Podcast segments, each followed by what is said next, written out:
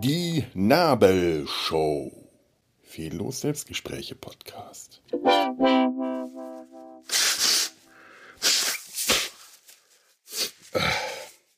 Der Teufel scheißt immer auf den größten Haufen. Ja, ich habe jetzt, jetzt gerade erstmal nachgeschaut, was dieses Sprichwort eigentlich bedeutet. Das bedeutet, wer schon hat, dem wird gegeben. Matthäus äh, Evangelium. Das nur, also Millionäre kriegen immer noch mehr, hör von wegen. Ich fand das Sprichwort, so wie ich es bisher kannte, äh, nämlich in ehrlicher, nicht in äh, ironischer Form, eigentlich immer viel besser. Aber tatsächlich in, in ehrlicher Form ist es jetzt bei mir gerade wieder der Fall. der Teufel hat auf den größten Haufen geschissen. Ich habe jetzt meine fünfte Covid-Infektion. Yay. Wirklich. Fünf, ich habe jetzt Covid. Zwei Striche vorgestern. Ich habe nach sechs Wochen Bestrahlung. Der, der Haufen wurde immer größer. Und Stück für Stück habe ich versucht, den Haufen abzutragen. Und ja, der Haufen, das, das ist scheiße. Bitte stellt euch das äh, äh, haptisch und olfaktorisch vor. Denn genauso hat sich's angefühlt. Alles von äh, Terminen, die Fahrt, oh, das fing ja an, äh, das fing ja schon vor der Fahrt nach Bonn an, aber allein die, die Fahrt nach Bonn zum C PCT und die ganzen Arzttermine, die ich machen musste, die, der Abge der, die Wurzelbehandlung, der abgebrochene Zahn, die Krone, die gemacht werden musste, sämtliche anderen Termine, die Arbeitsagentur, äh, es kam immer noch irgendwas dazu. Die Sache mit dem Fahrtdienst, äh, die, die mich Nerven ohne Ende gekostet hat, äh, die mich mindestens genauso Nerven gekostet hat, wie sie, wie, wie sie mir äh, geholfen hat, jeden Tag mit dem Taxi dahin zu fahren. Wenn das Wetter schöner gewesen wäre, wäre ich mit dem Fahrrad gefahren. Egal wie, aber bei der Kälte morgens und nass im Regen, also habe ich mich irgendwann den vermeintlich leichteren, bequemeren Weg des Taxis oh,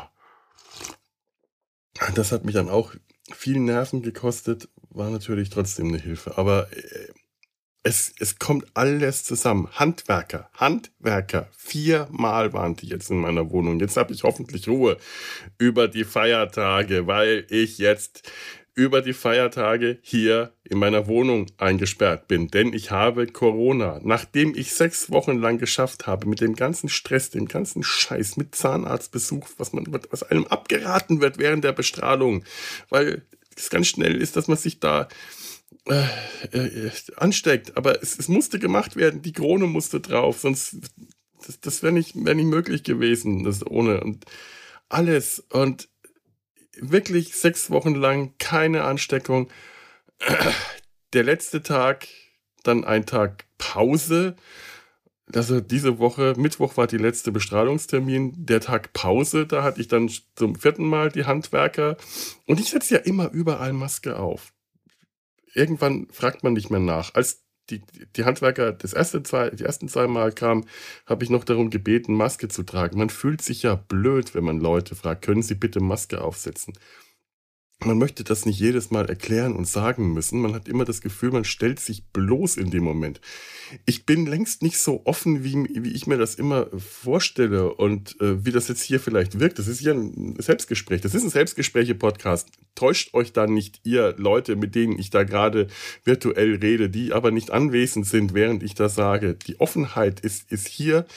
Äh, reiner Schein und Trug, denn es ist wirklich in solchen Situationen wahnsinnig schwer zu sagen, es tut mir leid, Sie müssen Maske tragen, ich habe Krebs, ich habe ein geschwächtes Immunsystem. Die Leute machen es dann auch, wenn man denen sagt, ich habe Krebs. Aber es ist jedes Mal eine Wahnsinnsüberwindung, und irgendwann macht man es dann nicht mehr, weil man sagt, okay, es muss reichen, wenn ich eine Maske aufsetze, es muss reichen, dass ich die Handwerker reinlasse und dann nach nebenan gehe. Wahrscheinlich waren es auch nicht die Handwerker, weil ich mit denen wirklich kaum Kontakt hatte. Vielleicht war es der Taxifahrer, vielleicht war es irgendwas anderes, ich weiß es nicht. Vielleicht war es die Bestrahlung. Auch sowas. In der Bestrahlung habe ich nämlich blöderweise, ich sag ja gerade, ich habe gerade schön gesagt, ich habe überall die Maske aufgesetzt. Das stimmt gar nicht.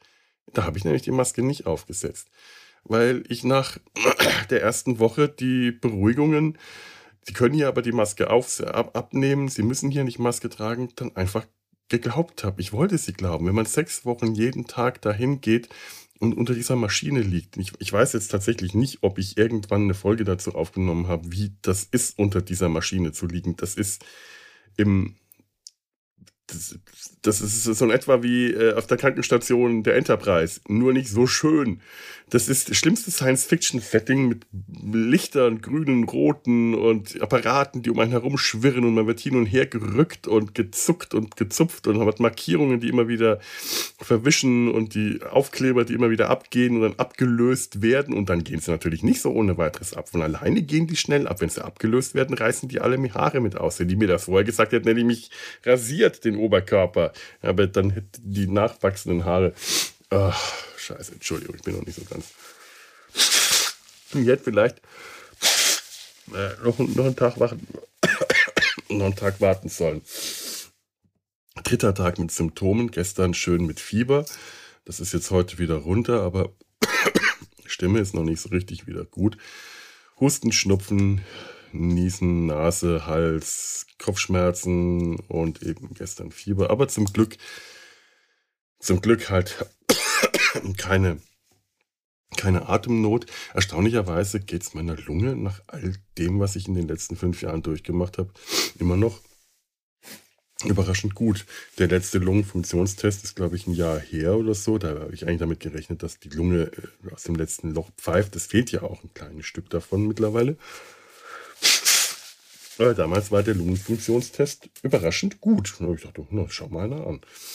Ähm, also, aber dann habe ich halt auch während der Bestrahlung irgendwann die Maske abgenommen. Und dann wird man dann zurecht gezuckt und geruckt und dann sind die Leute immer viel zu dicht an einem dran. Und klar, ich gehe davon aus, sobald die Symptome haben, testen die sich oder bleiben zu Hause oder achten auf alles.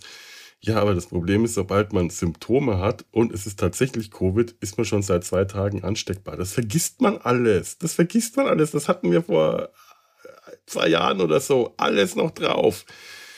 Ich, ich, ich bin ja nur froh, dass ich wenigstens am Freitag in der Onkologie die Maske aufbehalten habe und nicht, äh, weil auch da setzt so ein Gewöhnungseffekt. Ach, eigentlich ist man ja hier sicher. Meine, meine Onkologin und äh, äh ich glaube noch irgendeine Patientin und ich, wir sind die, die letzten hartnäckigen Masken äh, in der Onkologieträger. Äh, und ich bin ehrlich froh, dass ich dass ich am Freitag, als ich da war, äh, zur, äh, zum, zum, zur Infusion, dass ich da die, die Maske auf hatte. Das ist natürlich trotzdem scheiße, weil ich schon äh, ansteckend war und wer weiß, was ist denn lauter Krebspatienten da. Es ist, ist sofort dann Bescheid gesagt am Abend, aber dann war auch niemand mehr erreichbar und der Schaden ist dann eh angerichtet. Dann ist es eigentlich äh, natürlich sofort erstmal allen Leuten Bescheid gesagt, mit denen ich Kontakt habe, aber was nützt es?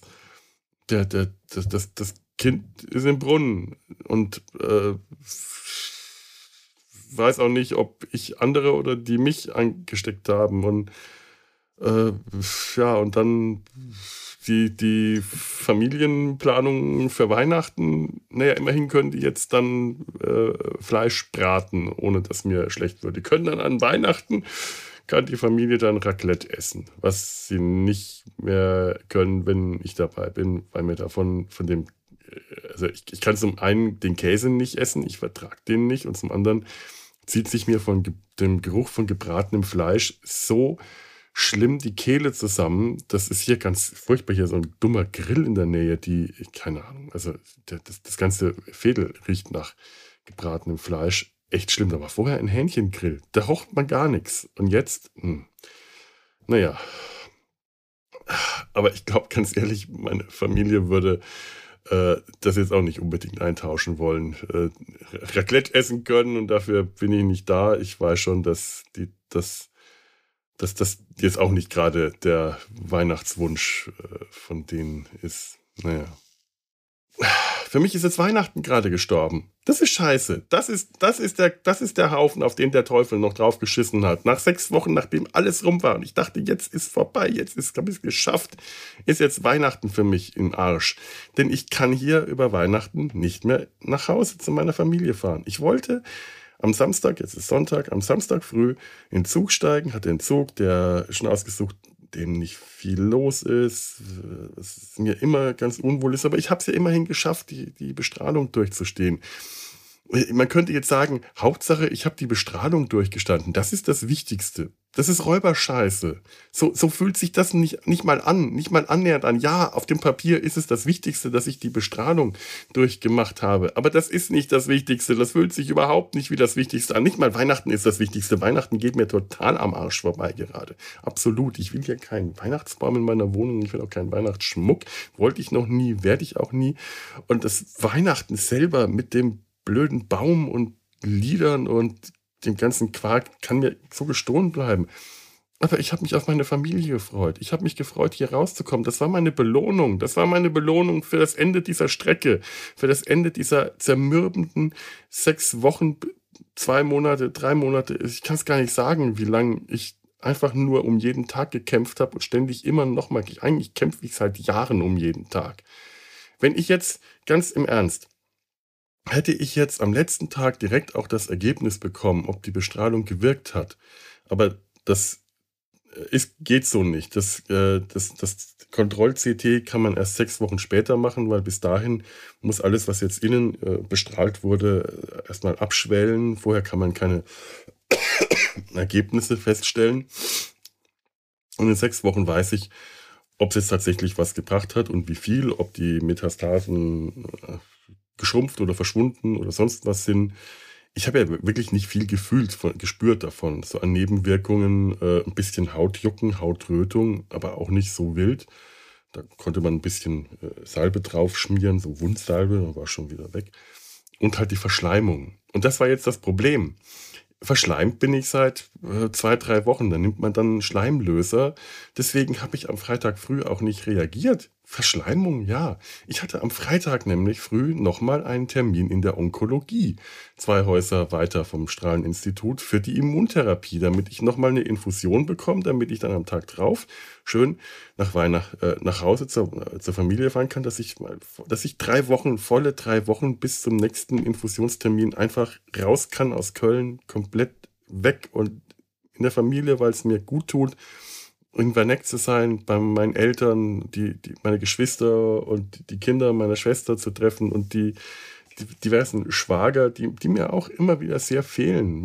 Der, der, der eine Schwager redet ohne Punkt und Komma, was eigentlich meine Domäne ist, und der andere sagt ganz wenig. Und beide fehlen sie mir unglaublich, wenn, wenn ich die zu lange nicht habe. Denn das sind äh, wie, wie alle Leute in meiner Familie wichtige, wichtige Menschen. Und die habe ich jetzt nicht. Die gehen mir und die, die, kriegt man halt alle zusammen nur an Weihnachten oder an irgendwelchen solchen Veranstaltungen, so, so ja, Familientreffen.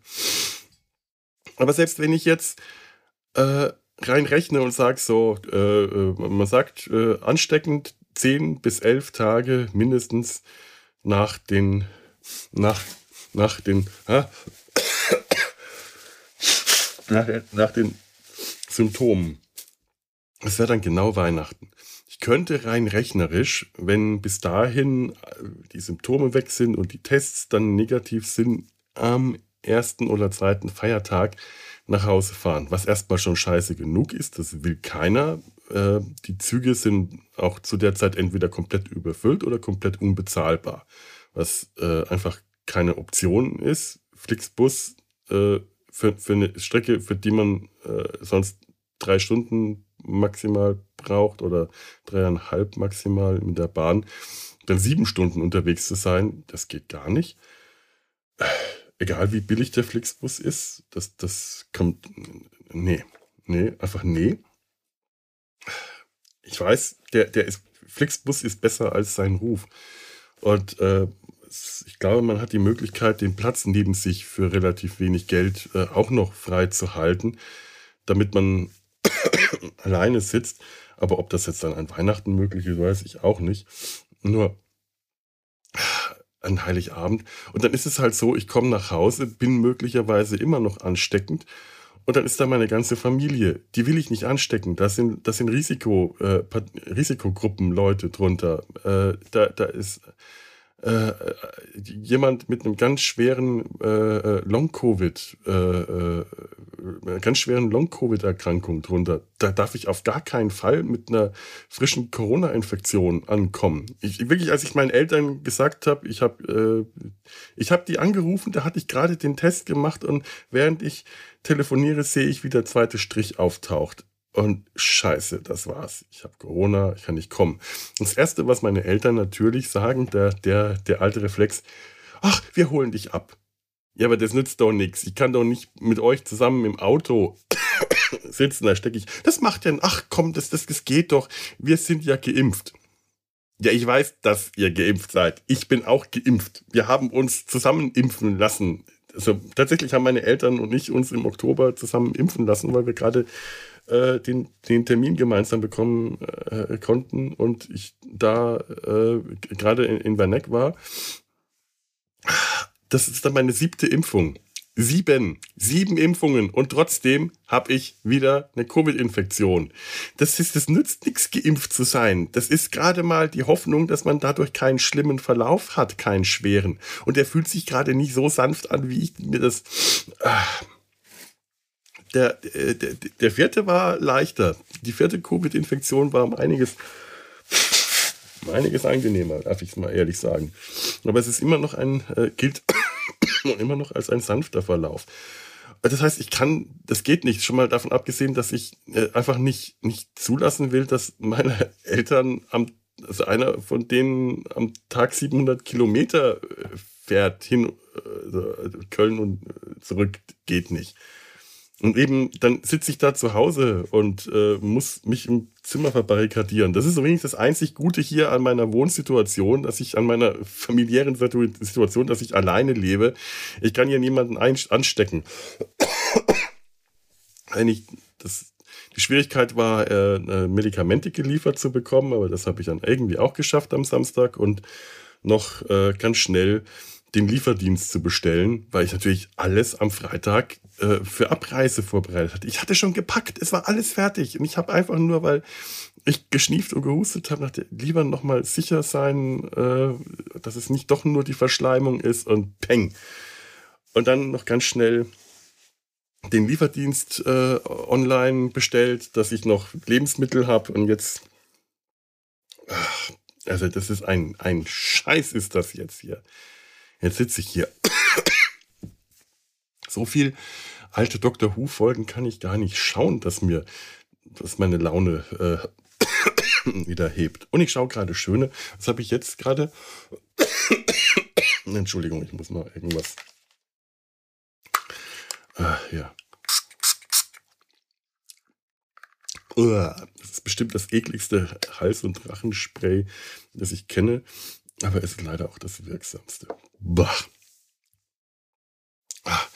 Invasion of the Dinosaurs. Invasion der Dinosaurier schaue ich mir gerade an. Und das ist, äh, na gut, vielleicht war das gestern ein bisschen schwierig, weil ich ja Fieber hatte dabei. Es ist einer der alten äh, Folgen mit äh, John Pertwee als der Doktor aus den 70ern, in der Dinosaurier das entvölkerte London, äh, äh, über, über das entvölkerte London herfallen.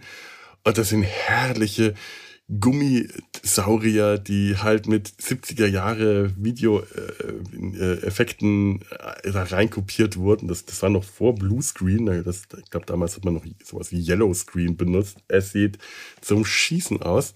Aber davon abgesehen, dass es äh, sehr albern aussieht, ist es eine ähm, hervorragende, spannende Story, die, wenn man äh, auf altes, äh, altes Fernsehen und alte Doctor Who äh, steht, halt auch nochmal empfehlen kann. Gibt es leider noch nicht auf Deutsch, aber die DVD, nur jetzt, schätze ich, vor Weihnachten, äh, kämen die auch nicht mehr an.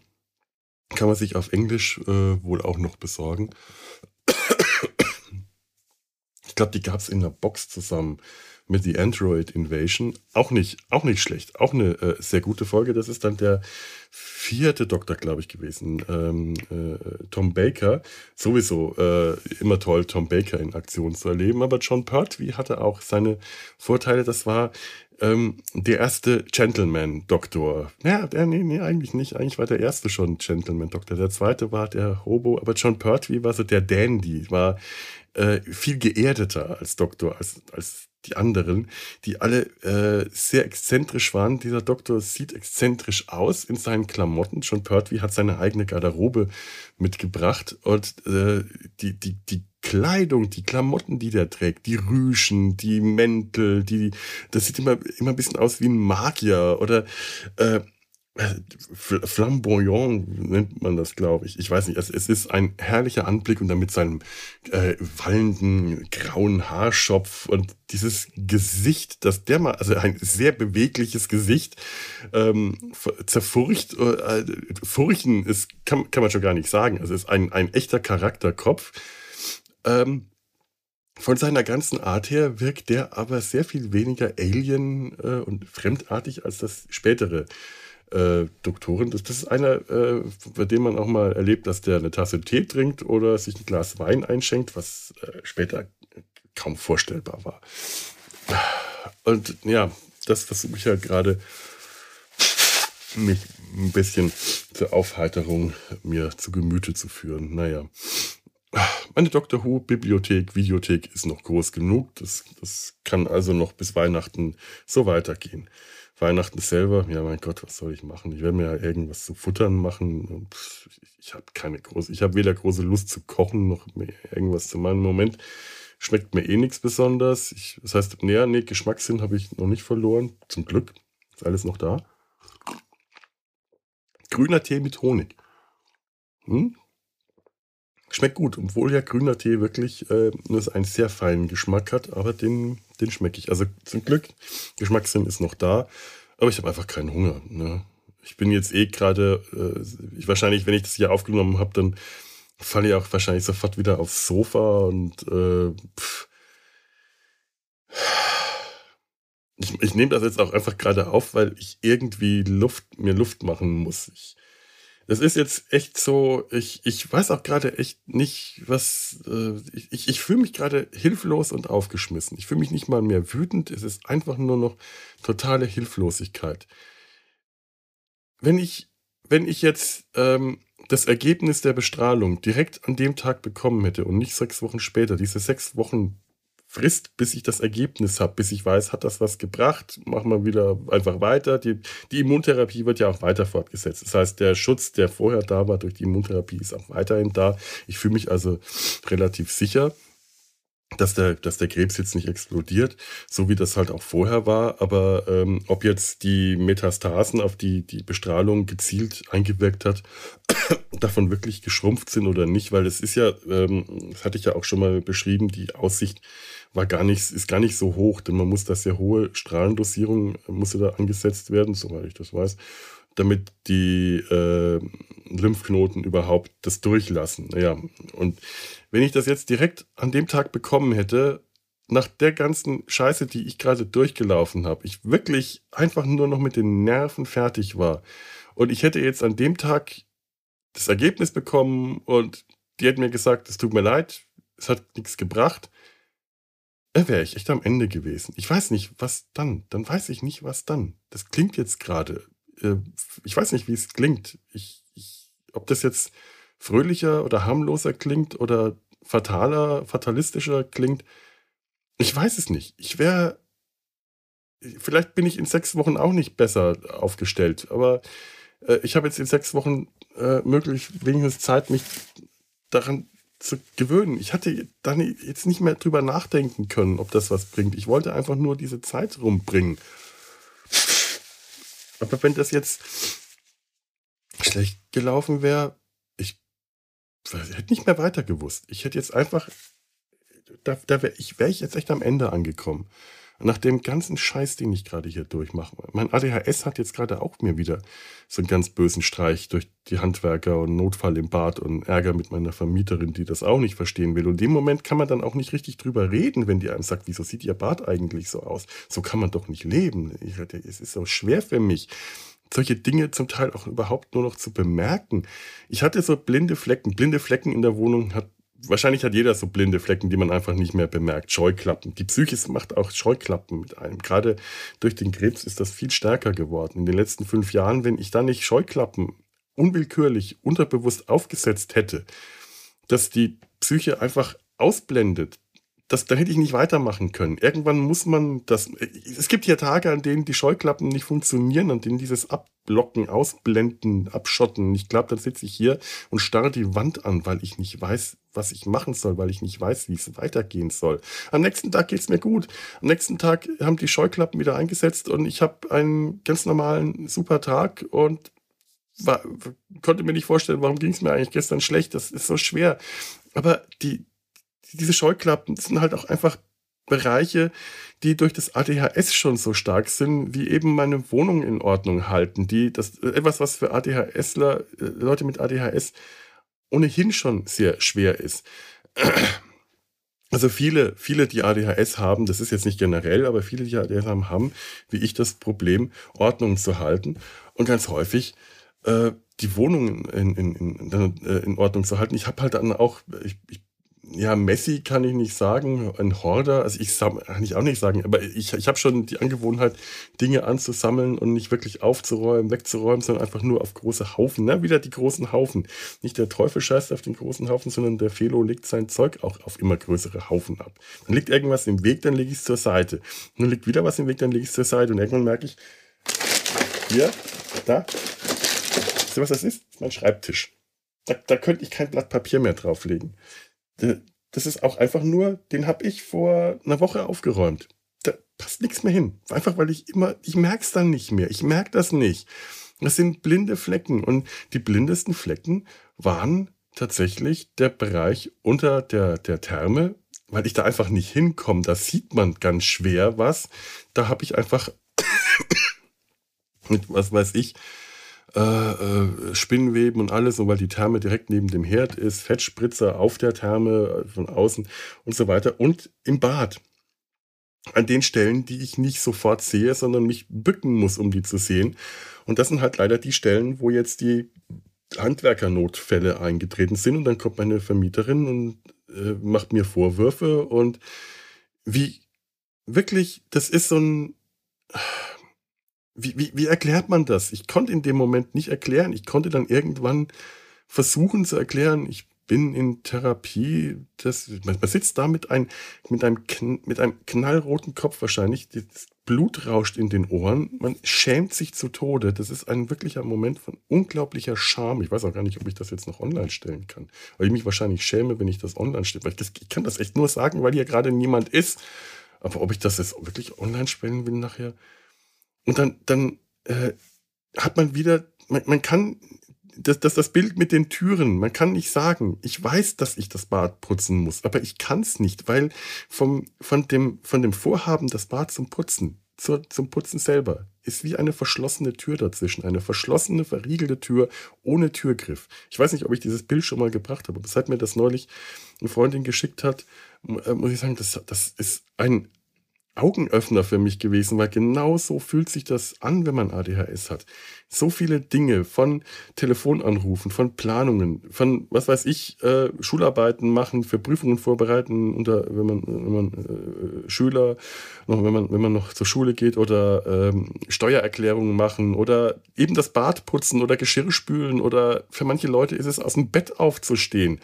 Es ist nicht, dass man nicht weiß, wie das geht. Man kann es nicht, weil zwischen dem Vorhaben und dem Machen ist eine verschlossene Tür ohne Türgriff. Da, wo für alle anderen Leute, für neurotypische Menschen, neurotypisch finde ich eigentlich schade. Ich finde neuronormal wäre ein viel schönerer Begriff, weil der nämlich so abschätzig klingen würde.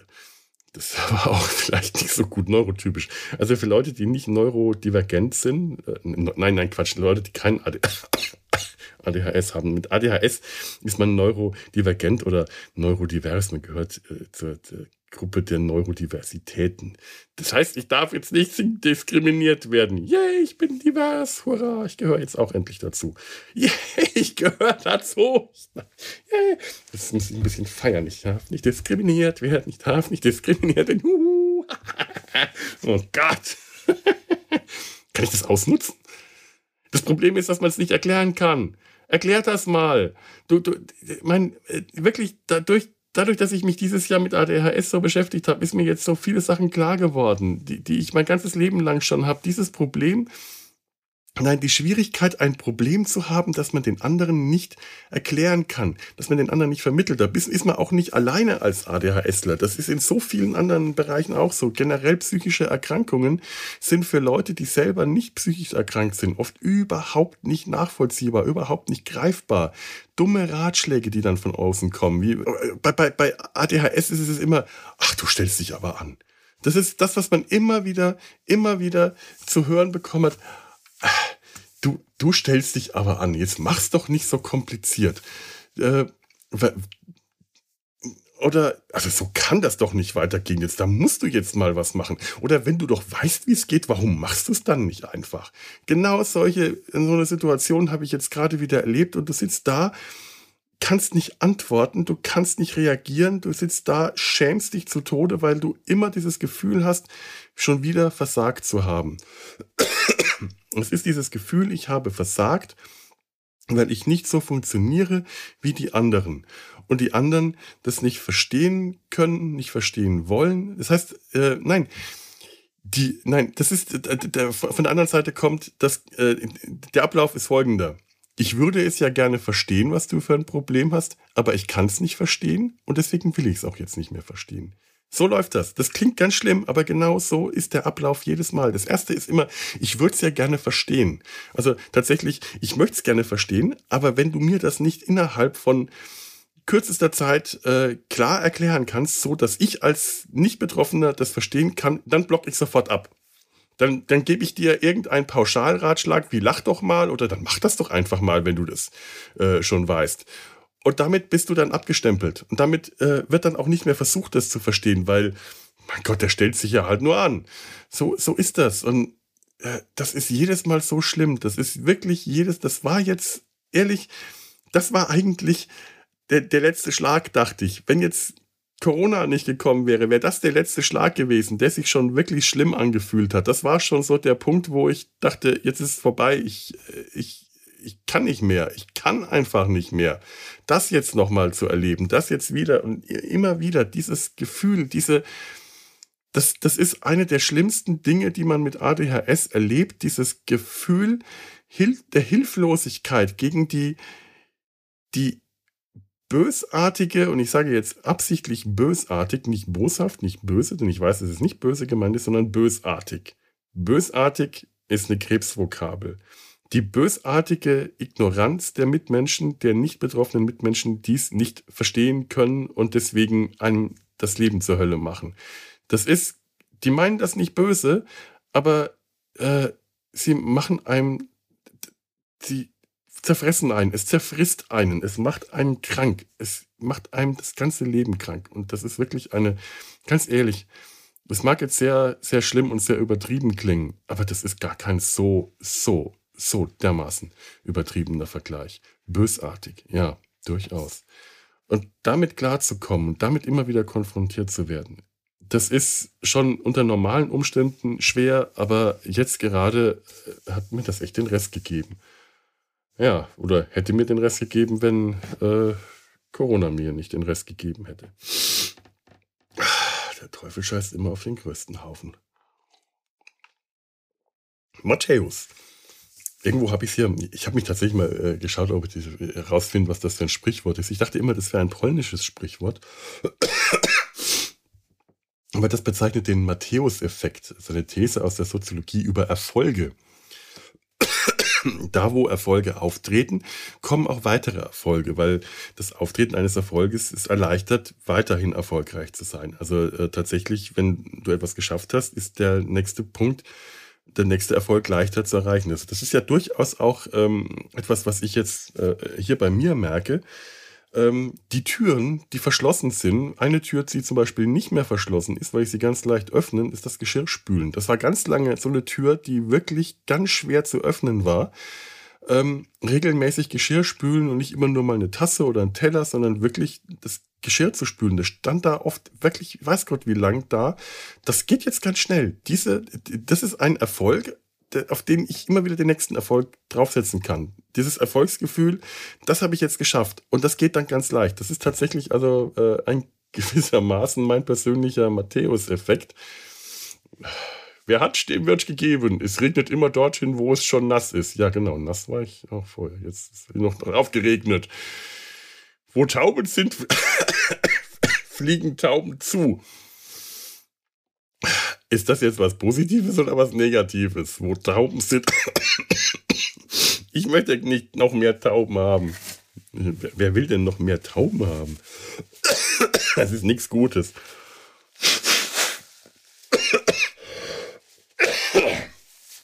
Aber ich glaube, ich höre jetzt auf. Aber jetzt lang genug geredet. Ja, es macht nicht mehr mit. Ah. Ihr habt jetzt wieder was gelernt. Matthäus-Effekt. Yay, ne? Toll. So. Ich wünsche euch jetzt nicht frohe Weihnachten, einfach weil ich keinen Bock mehr habe, irgendwem frohe Weihnachten zu wünschen, weil ich jetzt Weihnachten einfach für mich als abgeschafft und abgeschlossen betrachte. Ich habe keine Ahnung, ob das nochmal was anderes wird. Aber äh, nee. Und vielleicht mache ich ja bis dahin auch nochmal irgendwas hier. Also kann es durchaus sein, dass wir uns nochmal hören. Ähm, aber gerade im Moment, ich weiß nicht, was ich euch wünsche, auch keine frohe Vorweihnachtszeit, weil das ist für mich auch jetzt abgeschlossen. Oh. Ein durch und durch äh, äh, unangenehmer, äh, eine durch und durch unangenehme Podcast-Folge war das jetzt. Wenn ihr immer noch dabei seid, dann äh, Respekt. Wenn nicht, dann ja, ich, ich kann es verstehen, wenn ihr vorher ausgeschaltet habt. Wer würde sich das gerne anhören wollen? Die, die armen, armen Menschen von Enervision, die müssen sich das anhören. Es tut mir ehrlich leid, ihr könnt nicht vorher abschalten, wenn ihr äh, das, das anhört, um dort redaktionelles Feedback zu geben. Ähm ja, mehr kann ich dazu aber leider auch nicht sagen. Es tut mir leid. In dem Sinne ähm, mache ich jetzt hier Schluss und also nicht Schluss, also ich meine hier mit der da, so, so weit bin ich jetzt. So weit ist meine Psyche. Ich setze wie ich mache jetzt Schluss, lösen in mir was aus. Das, ich, ich, ich schalte jetzt wieder Dr. Who ein. Oder, oder, oder, oder, ähm, was ich gerade auch äh, sehr gerne höre, das ist ähm, von äh, ähm, Pitchy Woodhouse. Falls ihr gerne, das ist einfach nochmal so eine ähm, äh, Empfehlung, äh, eine Hörbuchempfehlung. Äh, die P.G. Woodhouse, äh, Stephen Fry, großartiger äh, äh, britischer Schauspieler, Autor, Moderator, eigentlich so ein Multitalent, hat für Audible äh, P.G. Woodhouse eingelesen. Die Chiefs und Wooster Kollektion und die Blendings Castle Kollektion. Es ist großartig. Es ist ein wahnsinnig großes Vergnügen, wenn ihr euer Englisch aufpolieren wollt. Und das ist ein wirklich äh, ein Englisch, das dadurch aufpoliert ist, weil es ist zum einen ein sehr gutes Englisch. es ist aber auch ein unglaublich spaßiges Englisch. Es ist das Englisch der 1920er.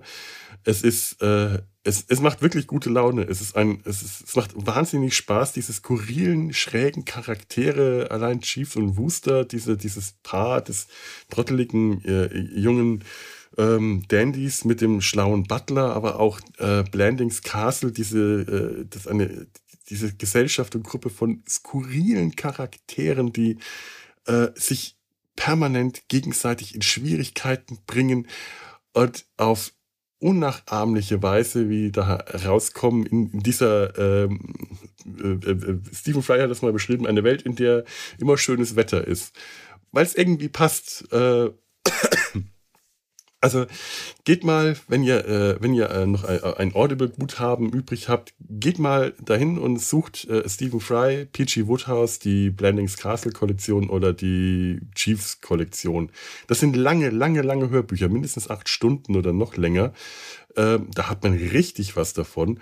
Und Stephen Fry zuzuhören, ist sowieso ein, ein ganz großes Vergnügen. Also ähm, das jetzt einfach mal so als, als Abschluss, ähm, ein, ein, ein, etwas fröhlicherer Abschluss, äh, weil man ich, äh, äh, ich, ein kleines, ich, es brauchte einfach noch so ein kleines positives äh, Gegengewicht. In dem Sinne sage ich jetzt Watto, Cheerio, Toodaloot und Pip Pip.